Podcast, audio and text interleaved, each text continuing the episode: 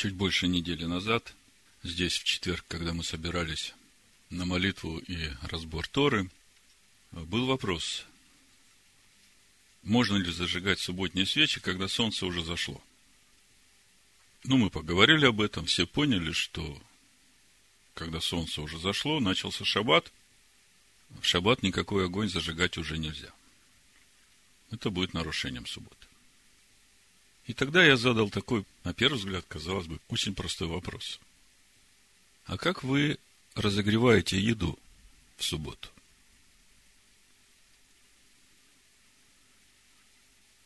Но то, что мы в субботу не готовим еду, это как бы для нас уже понятный духовный уровень.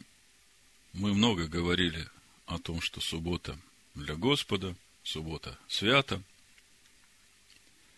В субботу нельзя зажигать огонь во всех жилищах наших, кроме огня святости. В субботу никакой работы нельзя делать. Об этом, обо всем мы говорили. И при этом суббота должна приносить радость человеку. И когда зашел разговор о том, кто как разогревает себе еду в субботу, кто-то сказал, я вообще ем холодное. Признаться, я тоже так долгое время делал, потому что я понимал, что я не могу ничего включать из нагревательных приборов, чтобы разогревать еду. Хотя было время раньше, много лет назад, когда у нас была микроволновка, и я тогда, будучи еще маленького духовного возраста, ну, думал, что в микроволновке я могу разогреть, потому что я же огонь не зажигаю.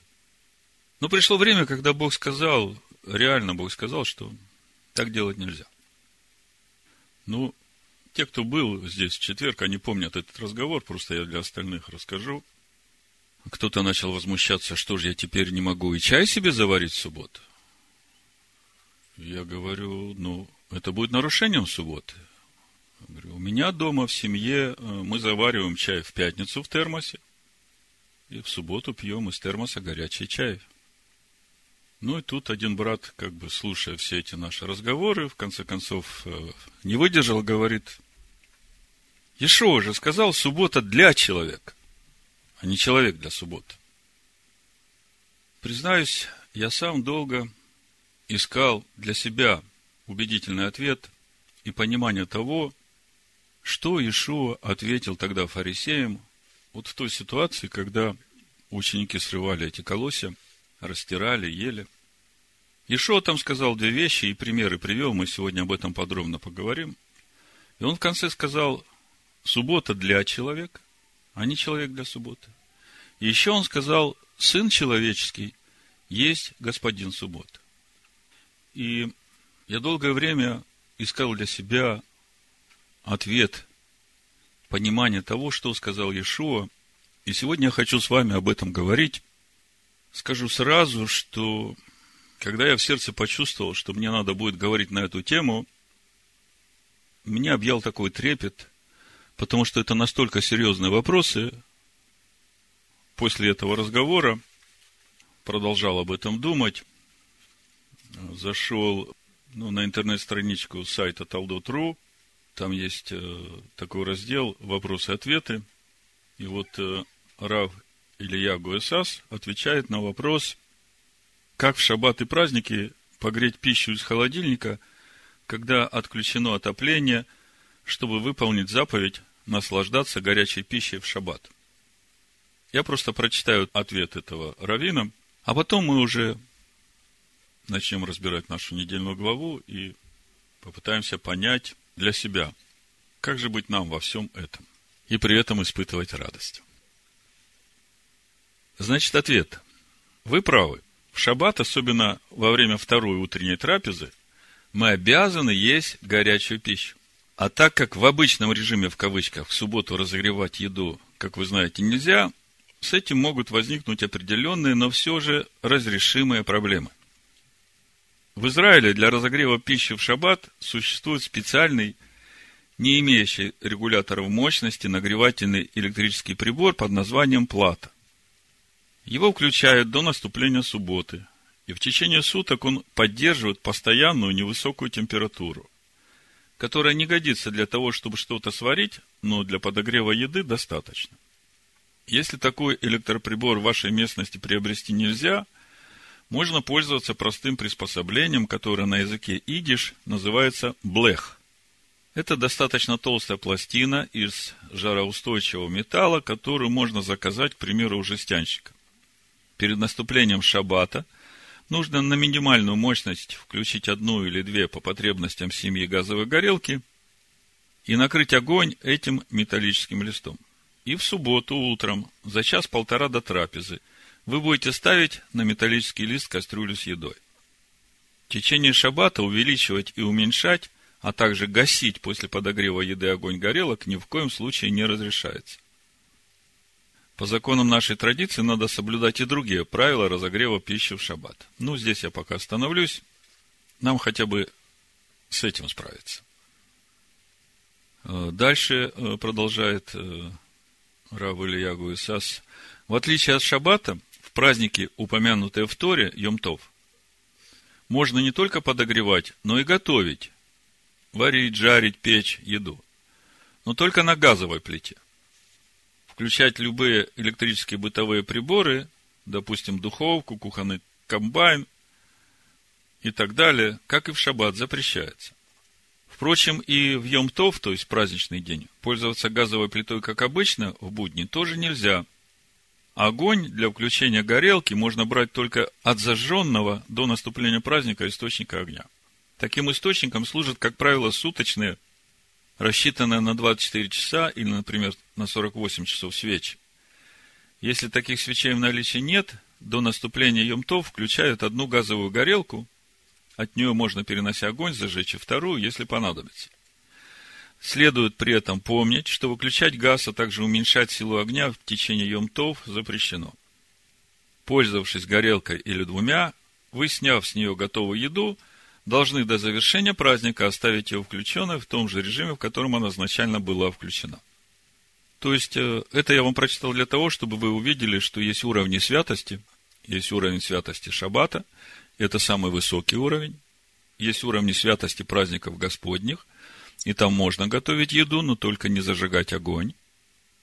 Еще есть уровень святости, это полупраздники, такие как э, праздник Песах, между первым и седьмым днем, и в праздник Суккот между первым и восьмым днем. Вот что говорит традиция. Ну и вот, я думаю, сегодня, по милости Всевышнего, пришло время нам всем с этим разобраться. У нас сегодня недельная глава Башалах, и мы продолжаем познавать природу истинного Машеха Ишуа. Прочитаю для начала нашего разговора два места Писания. Первое из нашей недельной главы, а потом и то место в Писаниях Нового Завета, где написано о том, что Иешуа говорит фарисеям о той ситуации, когда они в субботу срывали колосья, растирали зерна и кушали. Вы знаете, я далек от религии. Я стараюсь не делать чего-то, что делают другие – только потому, что так сказал кто-то когда-то. Я всегда сторонник личных откровений.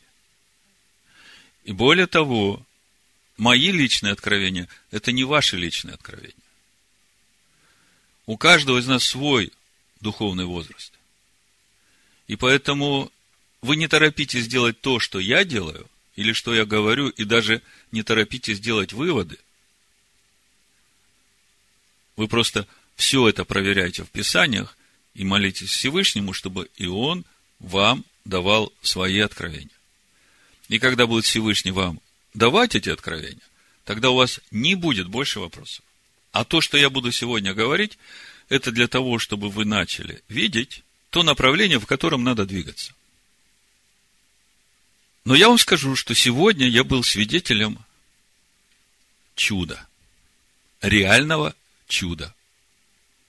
И свидетелем этого чуда были моя жена и мои дети. И я его назвал чудо субботы. Об этом в конце я вам тоже расскажу. Значит, начинаем с нашей недельной главы. Книга Исход, 16 глава. Буду читать с 25 стиха. «И сказал Моисей, ешьте его сегодня, ибо сегодня суббота Господня. Сегодня не найдете его на поле, шесть дней собирайте его, а седьмой день суббота, не будет его в этот день. Но некоторые из народа вышли в седьмой день собирать и не нашли. И сказал Господь Моисею, долго ли будете вы уклоняться от соблюдения заповедей моих и законов моих? Смотрите, Господь дал вам субботу, посему Он и дает в шестой день хлеба на два дня. Оставайтесь каждый у себя, никто не выходи от места своего в седьмой день. И покоился народ в седьмой день. То есть, э, что мы видим? Самое простое и первое, что мы видим из этого местописания, что в субботу выходить собирать хлеб для пищи нельзя. Богу это не угодно. Теперь прочитаем из Марка 2 главы, буду читать с 23 стиха, о том, что было в субботу с учениками и что говорили фарисеи. Итак, Марка, 2 глава, 23 стих и дальше. «И случилось ему в субботу проходить засеянными полями, и ученики его дорогою начали срывать колосья. И фарисеи сказали ему, смотри, что они делают в субботу, чего не должно делать. Он сказал им, неужели вы не читали никогда, что сделал Давид, когда имел нужду и взалкал сам и бывший с ним? Как вошел он в Дом Божий при первосвященнике Авиафаре – и ел хлебы предложения, которых не должно было есть никому, кроме священников. И дал и бывшим с ним. И сказал им, суббота для человека, а не человек для субботы. Посему Сын Человеческий есть Господин и суббота. Проповедь я так и назвал. Сын Человеческий есть господин и суббота. Итак, у нас тут очень интересная ситуация, в которой нам нужно разобраться. На первый взгляд у нас здесь явное противоречие с содержанием нашей недельной главы.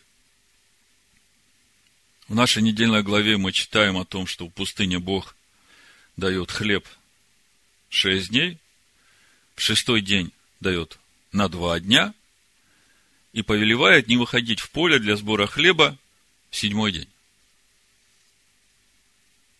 И мы видим, что вот в нашей ситуации, что мы читали в Марка, фарисеи начинают обвинять учеников Иешуа вместе с учениками самого Иешуа в том, что они нарушают субботу.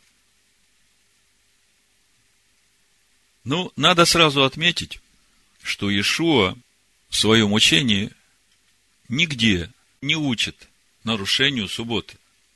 Я приведу несколько мест Писания, чтобы было убедительно. Ну, первое место Писания вы все знаете, Матвея 5 глава, 17 стиха. Не думайте, что я пришел нарушить закон или пророков, не нарушить пришел я, но исполнить.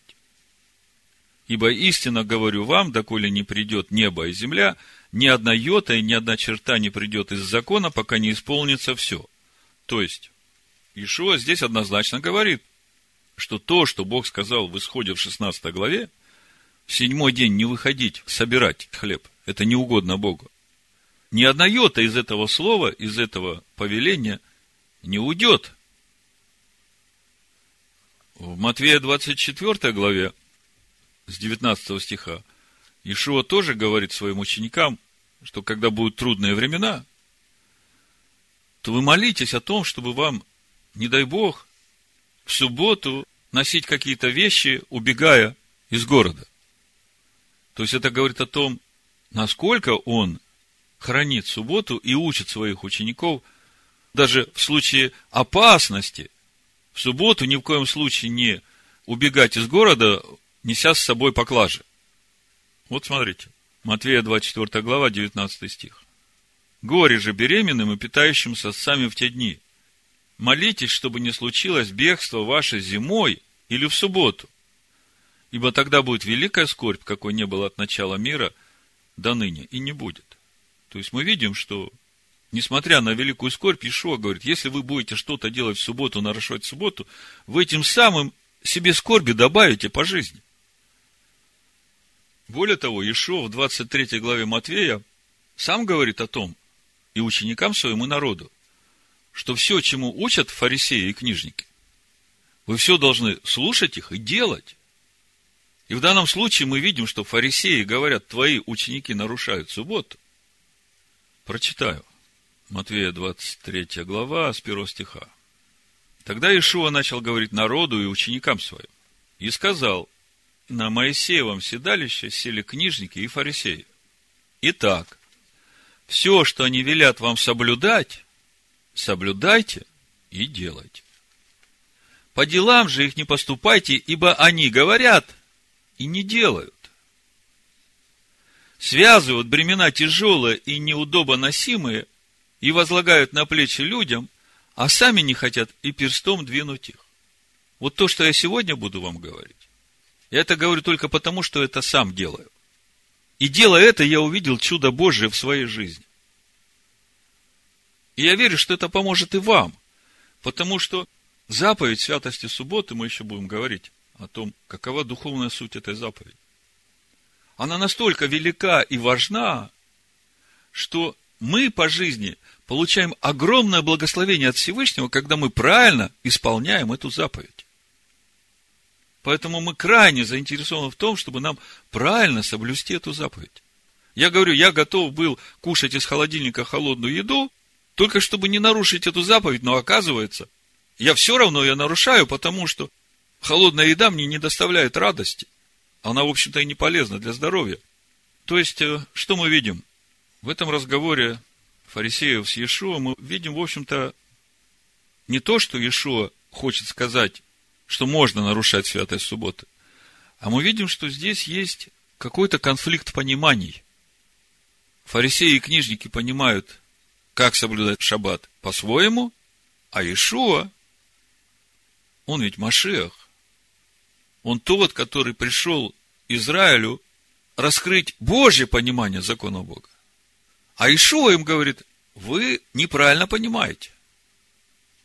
И вот нам надо понять, что же Иешуа хочет сказать этим фарисеям, в чем суть его аргументации и каково понимание самого Иешуа вот на ту ситуацию, которая происходит с его учениками, когда они взалкали. Ну, для начала прочитаю комментарий Дэвида Штерна на эти стихи из Марка, второй главы.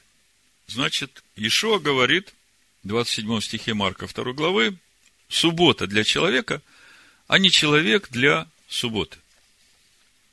Ну, чтобы нам правильно расставить акценты, учитывая то, что говорит Иешуа, скажите мне, о каком человеке идет речь, когда Иешуа говорит, суббота для человека? Есть внешний человек, а есть внутренний человек. И когда речь идет о субботе, а суббота – это Божий шалом, то какого человека в первую очередь это касается? Внутреннего. То есть мы уже здесь должны понимать, что Ишуа здесь говорит что-то очень важное. Я понимаю, что если внешний человек посвятил себя на служение внутреннему, то вот та радость внутреннего человека будет разделяться и внешним человеком. А если внешний человек ищет своего, то тогда у него будет претензии. Что, я не могу и чай тогда себе заварить в субботу? Что, я не могу себе еду подогреть в субботу? Что, я должен холодное из холодильника есть? Понимаете? Разница в позиции. Или ты своим внешним человеком участвуешь в жизни внутреннего человека, поддерживая все, и тогда ты будешь иметь радость вместе с ним в Господе, Или же ты будешь э, претензии предъявлять, они, в общем-то, обоснованы, да, внешний человек должен кушать горячую еду. То есть, э, все так, только акценты надо правильно видеть, да? Идем дальше. Значит, э, Ишо говорит, суббота для человека. И интересно, что в комментарии Дэвида Штерна он ссылается на одно место в Талмуде, которое говорит об этом же. Подумайте, иудейские мудрецы говорят о том же, о чем говорит Иешуа, говоря, что суббота для человека. Не человек для субботы. Я сейчас прочитаю это место, и мы вот с этого места начнем потихоньку погружаться в то понимание, которое Иешуа хочет дать нам, его понимание, как нам светить субботу, чтобы это было угодно Богу. Значит, э, комментарий на 27-28 стих. Приведенный ниже отрывок из Талмуда говорит о том же, что и стих 27. Стих 27 Иешуа говорит, и сказал им, суббота для человека, а не человек для субботы. Дэвид Штемп говорит, что в Талмуде есть то же самое. Значит, считаем. Раби Йонатан, бен Йосеф, сказал, ибо она, суббота, шаббат, свята для вас. Исход 31 глава, 14 стих, оттуда взято. То есть, она посвящена вам, а не вы ей. Что за всем этим стоит? Вот важно понять. Она, суббота, посвящена вам, а не вы ей. Что же это значит? Давайте посмотрим, что отвечает Иешуа фарисеям, чтобы понять его аргументацию, что он хочет сказать. Значит, э, Ишуа говорит, 25 стих, Марка 2 глава.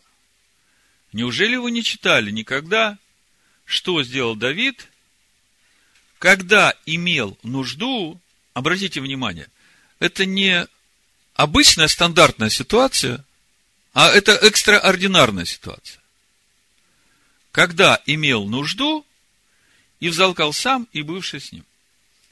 Как он вошел в Дом Божий при первосвященнике Авиафаре и ел хлебы предложения, которых не должно было никому есть, кроме священников.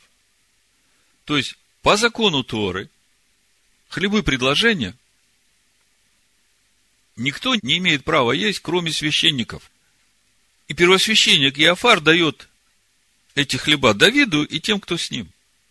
То есть явное нарушение законов служения в храме. А Иешуа это берет как аргумент. То есть ответ Иешуа, он, в общем-то, прост. Иешуа использует принцип эквивалентности на иврите коль вахомер. Принцип эквивалентности. То есть, храм и суббота, они равны по святости в своей духовной сути. Храм и суббота равны по святости. Поэтому в ответе Иешуа он говорит о том, как Давид кушает хлебы, которых ему не должно есть, и дает тем, кто с ним. То есть Давид не нарушает заповедь о субботе, но нарушает законы святости служения в храме. И Иешуа дает этот ответ фарисеям, и говорит, вот вы упрекаете их в том, что они, имея нужду, срывали руками и растирали зерна и кушали. А вот смотрите, Давид тоже в свое время имел нужду, и он кушал то, что ему не должно было кушать, тоже нарушал законы святости. Храма, а святость храма и святость субботы одинаковы. То есть ситуация такая же, и мы видим, что Бог Давида не упрекает в этом, я почитаю еще один комментарий на это же место, но взято из Матфея 12 главы. В Евангелии от Матфея этот разговор дополнен тем, что Ишуа еще говорит фарисеям о том, что вам нужно уразуметь, что значит милости хочу, а не жертвы. Тогда вы не будете осуждать невиновных. Я прочитаю. Матвея 12 глава, с пятого стиха, а потом прочитаю комментарий Дэвида Штерна еще раз на это место. Матвея 12 глава с 5 стиха. Или не читали ли в законе, что в субботы священники в храме нарушают субботу, однако невиновны? Что делают священники в храме в субботу? Они приносят жертвы, это огромная работа. Но они это делают, служа тем, которые нуждаются в принесении этих жертв, чтобы пришло им прощение грехов, очищение. То есть, священники в субботу нарушают субботу, но они невиновны, потому что они служат другим. Служат другим именно для того, чтобы они вошли в субботний покой. Понимаете? Но говорю вам, что здесь тот, кто больше храма. Вот этот момент мы пока просто себе отметим. Тот, кто больше храма, дальше мы поймем, что это значит, когда будем отвечать на вопрос, что значит Сын Человеческий является господином субботы. Но говорю вам, что здесь тот, кто больше храма. Если бы вы знали, что значит милости хочу, а не жертвы, то не осудили бы невиновных. Ибо Сын Человеческий есть Господин и субботы. Значит, сейчас я прочитаю еще комментарий Давида Штерна, а потом мы попробуем разобраться, в чем же суть довода в Иешуа. Значит, э, комментарий Давида Штерна на Матвея 2 стих 12 главы нарушают шаббат. Греческий текст говорит буквально «делают незаконное в шаббат». То есть то, что, по мнению Прушим, фарисеев, противоречит Торе. И спор касался не того, разрешено ли срывать колосья с чужого поля. Это ясно позволено в книге Второзакония, 23 глава, 25 стих, сказано, что когда ты зайдешь на поле ближнего своего, то не заноси серп, а рукой можешь сорвать, сколько тебе надо. То есть в этом греха нет. Речь шла о том, можно ли делать это в шаббат. То есть зайти на поле можно, сорвать руками можно. Вопрос в том, можно ли это делать в шаббат. За этим, казалось бы, незначительным вопросом скрывается целая проблема. И суть этой проблемы. Является ли фарисейская традиция Божьим откровением? И должны ли все евреи ее соблюдать? Фарисеи развивали учение, которое традиционный иудаизм называет устной Торой, позднее записано в Мишне, Гимаре и других работах.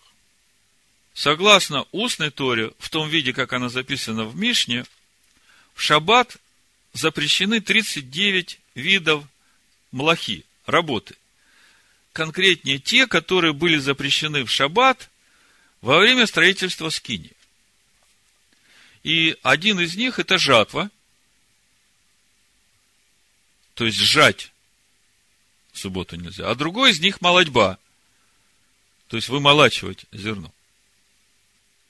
В первом стихе сказано, что ученики срывали колосья, то есть типа жатва. А в параллельном отрывке 6 главы в первом стихе написано, что они еще растирали руками, что могло считаться молодьбой. В этом и состоит суть обвинений фарисеев – предъявленных ученикам и косвенно Иешуа, который был ответственен за их поведение как учитель. То есть фарисеи говорят, смотри, что они делают в субботу? Они жатвой занимаются и молодьбой. А Ишуа им говорит, вам нужно уразуметь, что значит милости хочу, а не жертвы. Так в чем же суть довода в Иешуа? Хочет ли он сказать, что святость шаббата отменяется, можно выходить в поле и собирать и вымолачивать хлеб? Или же он хочет сказать, что если вдруг человек непредвиденно попадает в такую ситуацию, что ему нужно покушать, и у него ничего нет, он может сорвать колос в поле в субботу и съесть зерна. И дальше Иешуа говорит, ибо Сын Человеческий есть Господин субботы. Мы сейчас подробно начнем разбирать, что это значит, но в этом ответе Иешуа речь идет об одном важном принципе Торы. нельзя обвинять человека, который ниже тебя на духовном уровне познания Торы, за то, что он не делает того, что ты делаешь, потому что ты уже более духовный. Об этом мы читаем в традиции. Помните, когда к Гилелю пришел язычник и говорит, научи меня Торе, пока я буду стоять на одной ноге. Гилель сказал, не делай другому то, что ненавистно тебе. Это понятно. Но Гилель дальше сказал, но ты иди учись, чтобы узнать, что должно быть ненавистным тебе. Потому что тебе должно быть ненавистно то, что ненавистно Богу. И тебе этому надо научиться. И вот этого не делай другому. Вот он этот принцип. Но нельзя обвинять человека за то, что он этому еще не научился, потому что он только на пути, он идет и учится. То же самое ученики на Иерусалимском соборе руководствовались этим же самым принципом, когда приняли решение. Они говорят, начните с этих законов Ноя, это минимальные требования для того, чтобы вам иметь общение с Духом Божьим. Чтобы вам не угошать Духа Божьего, чтобы он не отходил от вас. А дальше приходите в синагогу и учитесь, Дух вас будет учить, Он будет вас вести постепенно. Но обвинять человека за то, что он не делает всего сразу, по причине своего малого духовного возраста, это не есть правильно. Ишуа говорит, вы не знаете, что значит милости хочу, а не жертвы. И Ишуа говорит, вам надо получить откровение, что значит Сын человеческий есть Господин субботы. Ну и при этом откровение, что значит суббота для человека, а не человек для субботы. Для того, чтобы понять коротко, потом дальше мы будем глубже смотреть, суть того, что сказал Иешуа, Сын человеческий есть Господин субботы, я вам задам один простой вопрос. Скажите мне, кого вы назовете господином? Строителя, который строит дом, или дом, который строит строитель? Кто из них господин? Безусловно, строитель. Откройте послание евреям, третью главу. Я вам прочитаю с первого стиха. Я напомню, мы сейчас говорим о сути того, что значит Сын человеческий есть Господин субботы. Но пока вы открываете послание евреям третью главу, я вам прочитаю отрывок из э, одной молитвы, которая есть в Сидоре, которая читается при встрече субботы каждую неделю, чтобы вы понимали, что происходит. Значит, э, молитва о встрече субботы, есть такие слова. Выходите, и пойдем мы навстречу субботе, ибо она источник благословения – в начале времен, в глубокой древности, была коронована она, возникшая последней, но задуманная первой. В чем замысел Бога? Сотворить человека по образу и подобию Бога. Каков план реализации этого замысла, чтобы царство Бога было и на земле, как и на небе?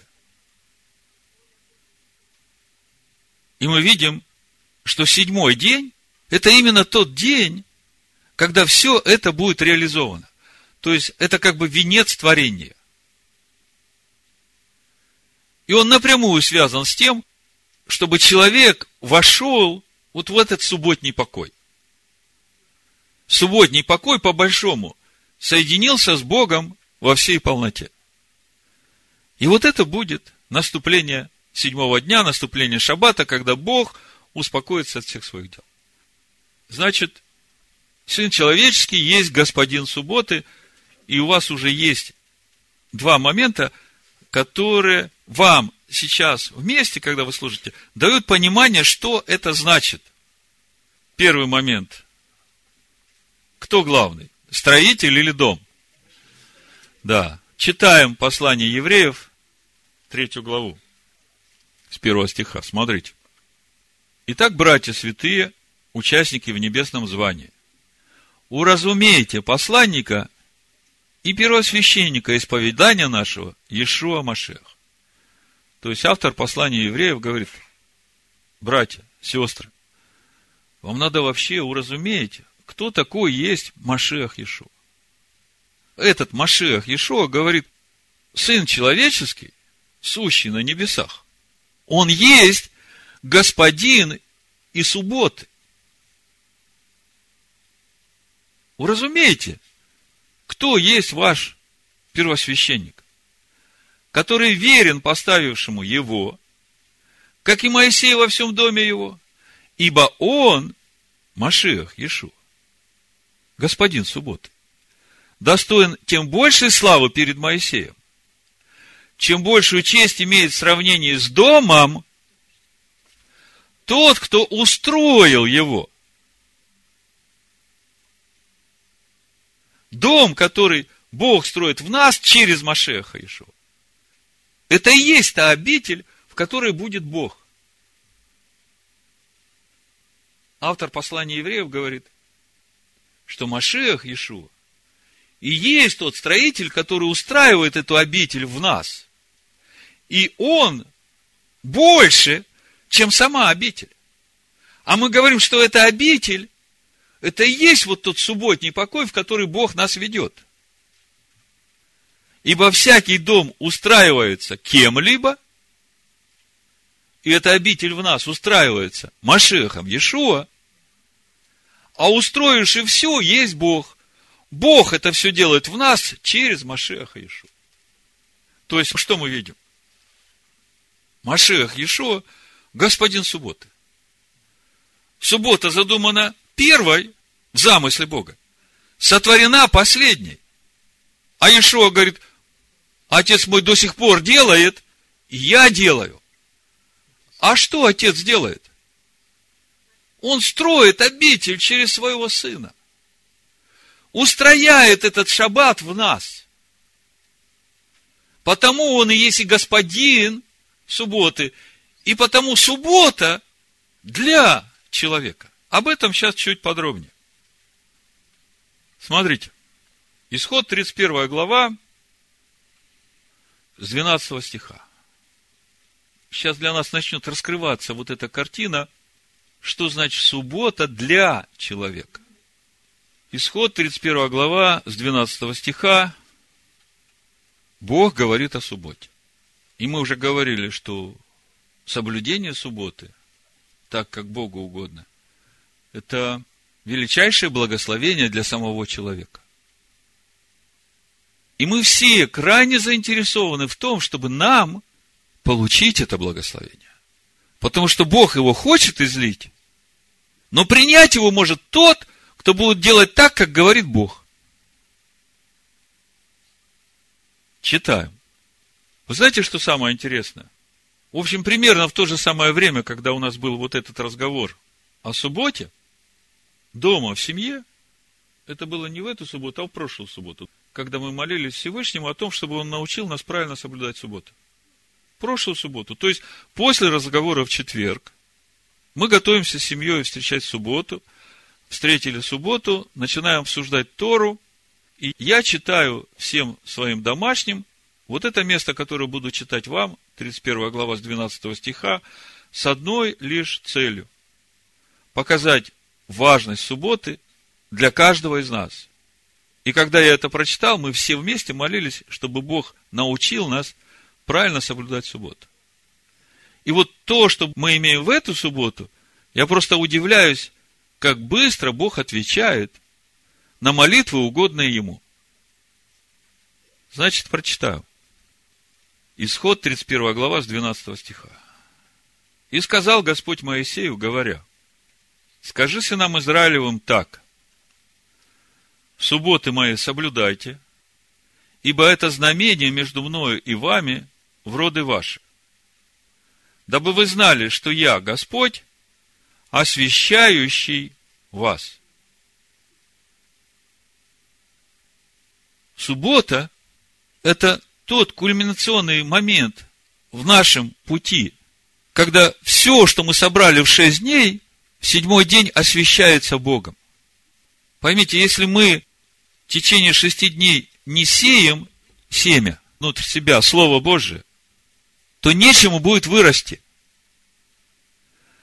А когда мы в течение шести дней собираем это семя внутрь себя, то в седьмой день Бог это освящает.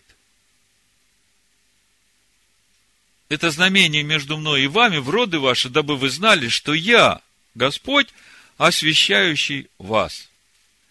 И соблюдайте субботу, ибо она свята для вас. Суббота для человека. Она свята для вас. Кто осквернит ее, тот будет предан смерти. Смотрите, как серьезно. Кто осквернит субботу, тот будет предан смерти. Вообще у нас всего несколько заповедей есть, за которые смерть полагается, да? И тут за осквернение субботы смерть. Вы понимаете, насколько серьезна эта заповедь и насколько важно ее правильное соблюдение? Я понимаю, что Бог нас сейчас не убивает именно потому, что Он не судит тех, которые на пути. Это то, что Ишуа сказал фарисеям. Милости хочу, а не жертвы. Кто станет вону делать дело, та душа должна быть истреблена из среды народа своего. Шесть дней пусть делают дела, а в седьмой – суббота покоя, посвященная Господу. Всякий, кто делает дело в день субботний, будет предан смерти и пусть хранятся на Израилеву субботу, празднуя субботу в роды свои, как завет вечный. Это знамение между мною и сынами Израилевыми навеки. Потому что в шесть дней сотворил Господь небо и землю, а в седьмой день почил и покоился. Суббота для человека, потому что в этот день Бог освящает человека. И это возможно только в том случае, если сам человек освещает субботу. Давайте попробуем понять, вообще в чем духовная суть субботы. Мы об этом еще мало говорили. Мы много говорили о том, что субботу надо светить. Мы много воевали за то, чтобы действительно перейти из почитания воскресенья на почитание субботы. И как бы мы внутри себя уже немало не сомневаемся, что именно суббота – этот день Господень. Но я понимаю, что пришло то время для нас, чтобы нам начать уже реально светить эту субботу. То есть мы уже духовно подросли. Поэтому давайте разберемся, в чем же духовная суть субботы. Почему суббота для человека? Почему Машех Ешо господин субботы? Когда мы поймем суть субботы, тогда нам все станет понятно. Начнем с книги Исход 20 главы. Заповедь о субботе. С 8 стиха буду читать. Вы знаете, что заповедь о субботе одна в Исходе 20 главе, а другая во второзаконии в пятой главе, и они по сути своей отличаются аргументацией. И вот нам надо понять, что стоит за этим отличием, и тогда нам станет понятно, почему суббота для человека. Значит, читаем. Помни день субботний, чтобы светить его. Шесть дней работай и делай всякие дела твои. Почему помни? Что, разве Бог об этом уже где-то когда-то говорил? Ну, конечно, говорил. Еще от сотворения. А день седьмой, суббота Господу Богу твоему. Не делай вон и никакого дела ни ты, ни сын твой, ни дочь твоя, ни раб твой, ни рабыня твоя, ни скот твой, ни пришелец, который в жилищах твоих, ибо в шесть дней создал Господь небо и землю, море и все, что в них, а в день седьмой почил. Посему благословил Господь день субботний и осветил его. Мы уже говорили о том, что суббота была задумана первой, а сотворена последней. То есть, я хочу, чтобы вы увидели, что суббота – это тоже творение Бога. И это то, что творит Бог в нас через Машеха Ишуа. Суббота для человека, потому что в этот день Бог освящает человека. И это возможно только в том случае, если сам человек освящает субботу. И когда мы читаем эту четвертую заповедь в книге Шмот, Исход, мы видим, что в этой заповеди отражается замысел Бога, его намерение войти в этот покой в седьмой день. Об этом намерении мы читаем э, во второй главе Берешит от начала. Так совершены небо и земля, и все воинство их, и совершил Бог к седьмому дню дела свои, которые Он делал, и почил в день седьмой от всех дел своих, которые делал. И благословил Бог седьмой день и осветил его, ибо вон и почил от всех дел своих, которые Бог творил и созидал. То есть Бог седьмой день ничего не делал, но сам седьмой день, вот этот покой, он же не взялся ниоткуда. Это же и есть вот эта конечная цель замысла Бога. Это то, что было сотворено последним. И об этом говорится в 20 главе книги Исход, в 4 заповеди. То есть, в этом месте как бы нам дается в заповедях замысел Бога. То, как должно быть. А когда мы читаем эту же заповедь во второзаконии в пятой главе, то там мы уже видим сам процесс реализации этого замысла, который и дает нам ответ на то, что значит суббота для человека и что значит Сын Человеческий Господин субботы. Давайте перейдем в пятую главу Второзакония. Буду читать с 12 стиха. Наблюдай день субботний, чтобы свято хранить его, как заповедал тебе Господь Бог твой. Шесть дней работай, делай всякие дела твои, а день седьмой – суббота Господу Богу твоему. Не делай вон и никакого дела. Ни ты, ни сын твой, ни дочь твоя, ни раб твой, ни раба твоя, ни вол твой, ни осел твой, ни всякий скот твой, ни пришелец твой, который у тебя, чтобы отдохнул раб твой и раба твоя, как и ты. Ну, до этого места как бы все совпадает с тем, что мы читали в 20 главе книги Исход. А вот 15 стих, дальше смотрите. «И помни, что ты был рабом в земле египетской, но Господь Бог твой вывел тебя оттуда рукою крепкою и мышцей высокою, потому и повелел тебе Господь Бог твой соблюдать день субботний. Как бы на первый взгляд не очень понятная аргументация, как это связано с субботой, что Господь Бог меня вывел из Египта. То есть, здесь говорится о заповеди субботнего покоя в контексте выхода из Египта. И это как раз тот момент, который указывает на сам процесс реализации того замысла, о котором мы читали в 20 главе Исхода, в 4 заповеди. Почему надо помнить день субботний? Там было помни, а здесь уже наблюдай, то есть делай. Исполняй. Там замысел, как все будет, как Бог определил от начала. А здесь начинается процесс реализации этого замысла. И мы видим, что, в общем-то, аналогия очень простая. В первой главе книги «Бытие» реализация замысла начинается с того, что земля безвидна и пуста. Тоху вовоху. И кончается реализация замысла тем, что Бог входит в покой. Седьмой день. В книге Второзакония, в пятой главе мы читаем о четвертой заповеди, мы видим полную аналогию. Египетское рабство – это то тоху вовоху, в котором было состояние души человека когда он был в Египте.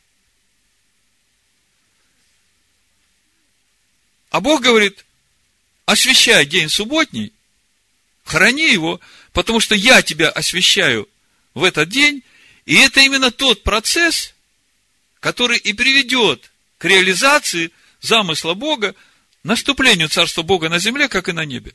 Потому что это Царство Бога будет в нас, и мы будем едины с Богом, и Бог будет един на земле, как и на небе. Другими словами, перед нами весь процесс от субботы сотворения до субботы полноты возраста Машеха в нас. От субботы в замысле до субботы полноты возраста Машеха в нас, и это процесс, над которым господин Машех Иешуа. И в этом суть того, что значит суббота для человека. В общем-то, этот же самый процесс мы можем увидеть и в книге Левит, 23 главе. Там, где указаны праздники Господни. Я еще раз повторюсь. Мы это все говорим сейчас именно для того, чтобы понять, что значит суббота для человека, а не человек для субботы. И что значит Сын Человеческий есть Господин субботы. И в послании евреев мы читали именно о том, что тот, кто устрояет дом, он больше самого дома. А этот дом – это храм. Мы говорим, что храм по святости – это суббота. И этот храм в нас. И устрояет его Бог через Машеха в нас. И то, каким образом он устрояет, вот в книге Левит 23 главе мы видим просто по этапам, как будет происходить этот процесс устроения – от выхода из Египта до полноты возраста Машеха в нас. Вот смотрите, перечисление праздников Господних начинается с субботы. Это изначальный замысел Всевышнего, это конечная цель замысла Всевышнего. Левит 23 глава, с 1 стиха. «И сказал Господь Моисею, говоря, объяви сынам Израилевым и скажи им о праздниках Господних – в которой должно созывать священное собрание. Вот праздники мои. Шесть дней можно делать дела, а в седьмой день суббота покоя. Священное собрание.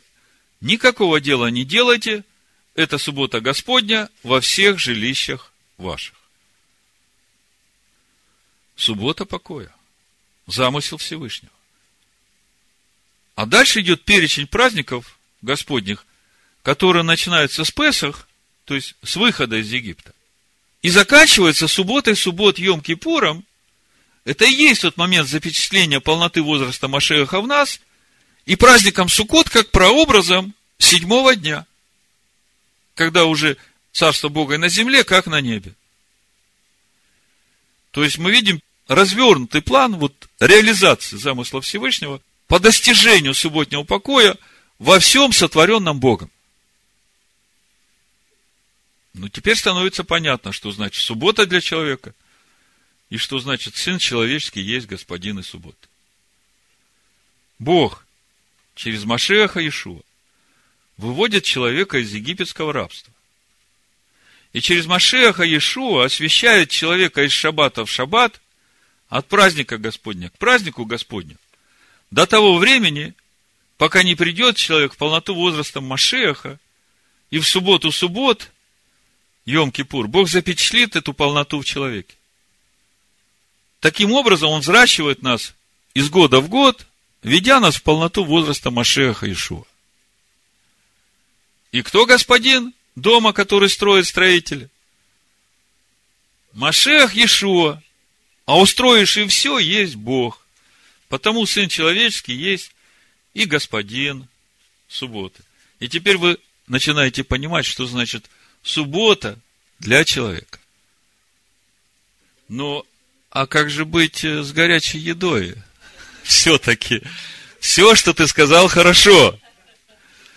Но как же быть с горячей едой в субботу, чтобы не нарушить субботу? Вы знаете, это чудо субботы началось в четверг, когда мы с Наумом разбирали нашу недельную главу Бешалах мне не давал покоя 23 стих, и мы начали его очень подробно разбирать. Давайте прочитаем книгу Исход, 16 главу, начнем читать с 11 стиха и прочитаем до 24 стиха. И потом я вам скажу, что по-настоящему написано в 23 и 24 стихе, и тогда расскажу о том чуде, которое мы сегодня пережили всей нашей семьей.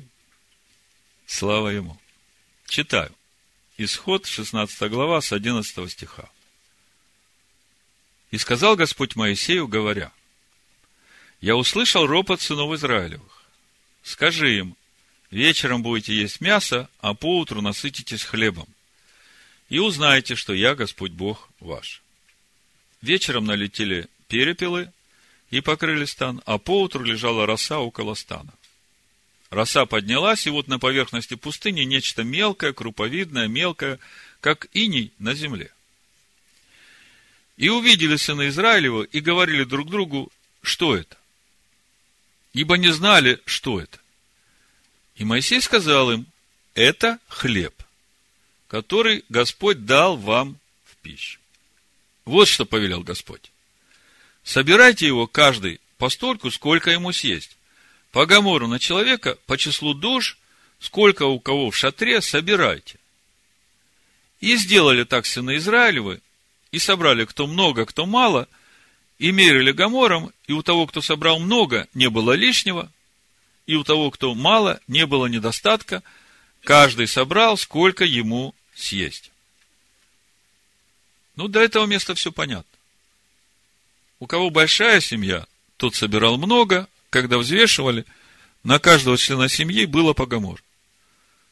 Мудрецы говорят, что во время пустыни, даже по этому количеству гаморов, отцы семейств, собирая в поле ман, узнавали раньше жен, что у них будет пополнение в семье. И вы можете мне сказать, каким образом? Когда они мерили гамор и знали, сколько у них в семье количество э, детей, и у него был еще один лишний, то он уже не задавал вопросов и не говорил, Господи, а почему у меня один лишний? Он понимал, что он уже ждет потомства. Да, мужчина первый узнавал.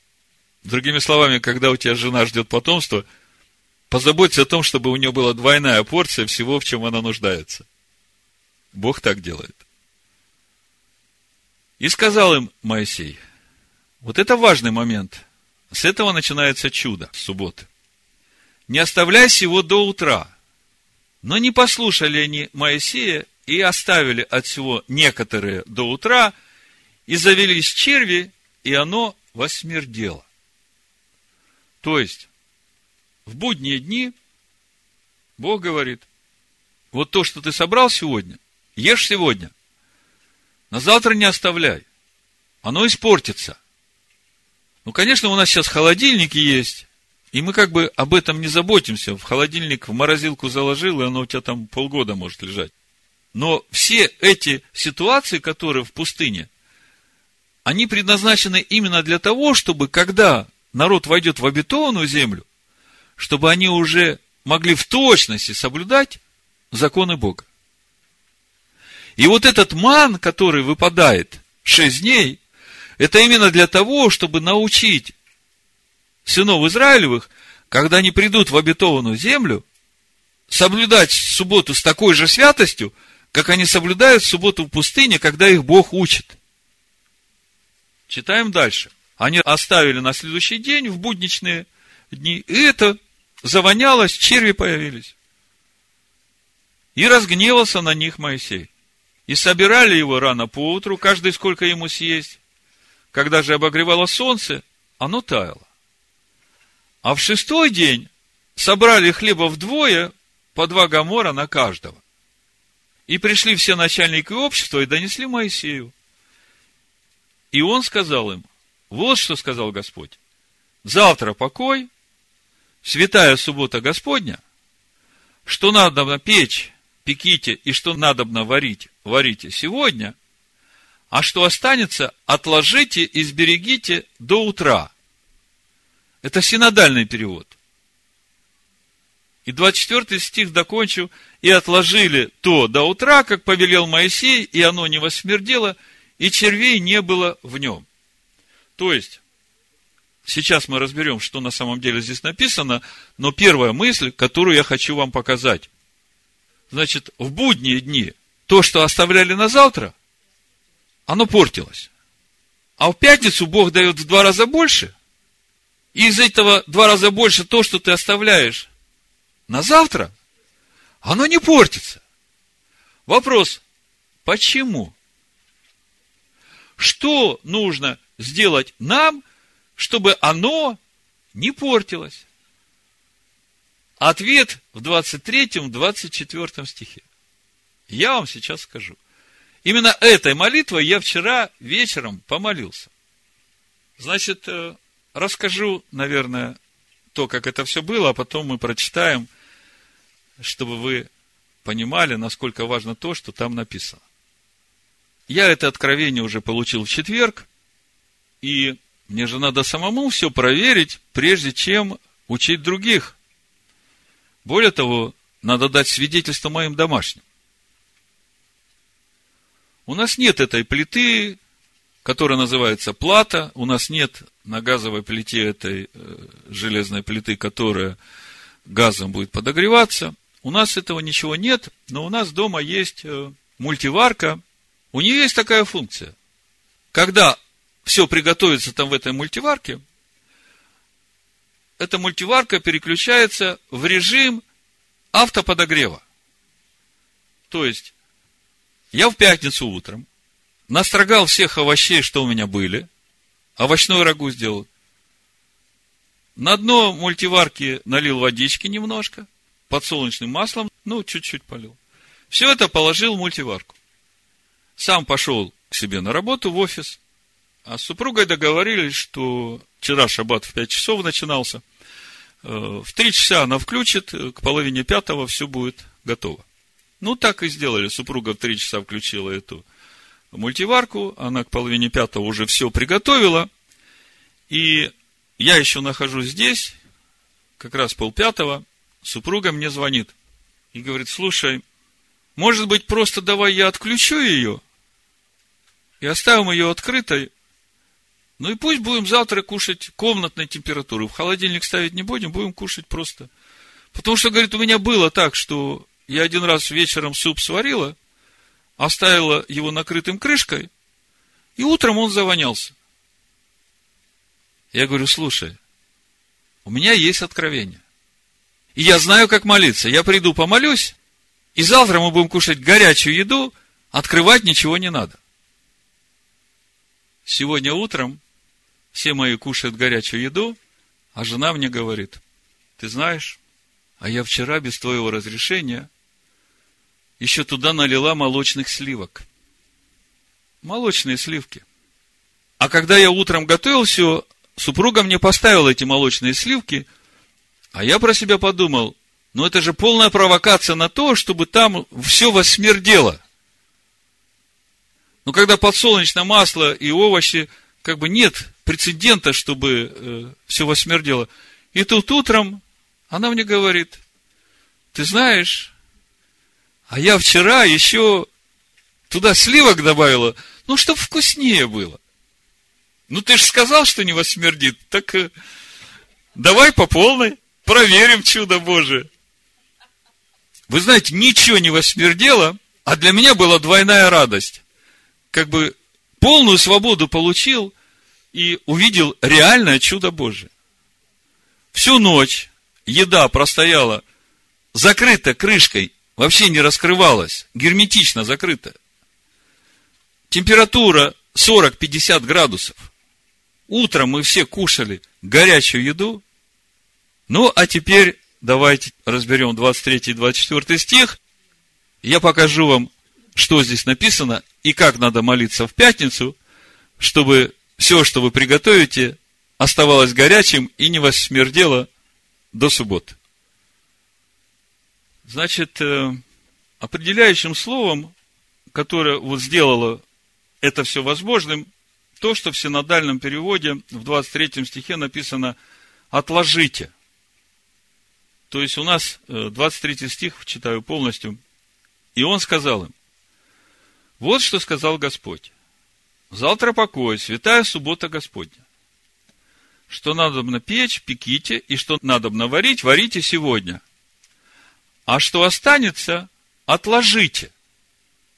Когда мы начали разбирать этот текст на иврите, оказалось, что вот это слово «отложите» на иврите «аниху» лахем, отложите себе.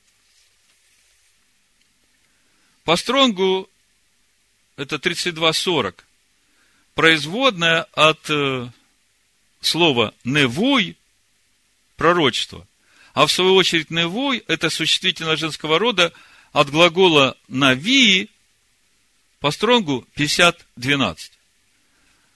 Слово навии – пророчествовать и предсказывать. То есть мы читаем, а что останется, отложите, да? А на самом деле написано, а что останется, предскажи, пророчествуй на завтра. 24 стих. И отложили то до утра, опять отложили, а на иврите опять стоит слово ваяниху, пророчество, предсказание предскажи, пророчествуй, предскажи. От Абокер до утра. Кашер цива Маше, как повелел Маше. Велё и виш, и не восмердело, Верима лё айта бо, и червей не было в нем. Что здесь написано? Здесь написано, что нужно сказать, на эту горячую еду, которую ты приготовил в пятницу, с верой. Я так подошел к этой мультиварке и говорю, отец, ты через Маше заповедал нам проречь это пророчество на эту еду в имени Машеха Ишуа. Я говорю, до утра будешь сохранена, как повелел Маше. Слышу вопрос. А у кого нет этой скороварки? Не скороварка, мультиварка. Закон очень простой. Чудо субботы. Все, что приготовили в пятницу, на субботу. Помолились, сказали, да будет сохранено, как повелел Бог через Маше, до утра в имени Машеха Иешуа, амен. И в холодильник ничего не ставите. Оставляете все на столе, на газовой плите, если у вас там есть эта плата. И ничего не восмердит и не завоняется, и будете кушать теплую еду в субботу. Вот такое реальное чудо, свидетелями которого стал я и моя семья сегодня. Да, это так просто. Может, вот кашу, особенно кашу. Кашу положись и пока... То есть, если нет мультиварки, да, э, приготовили еду в пятницу, завернули да, ее потеплее, утром будет горячая. ну, вот помолились. Ну да, помолились еще лучше. Чтобы э, было сохранено до субботы. Спасибо Всевышнему за его слово, за все его откровения. Пусть это откровение поможет нам всем светить святую субботу так, чтобы это приносило благословение всему его народу. В имени Машеха Ишуа. Амен. Амен. Амен. Амен. Амен. Амен. Амен.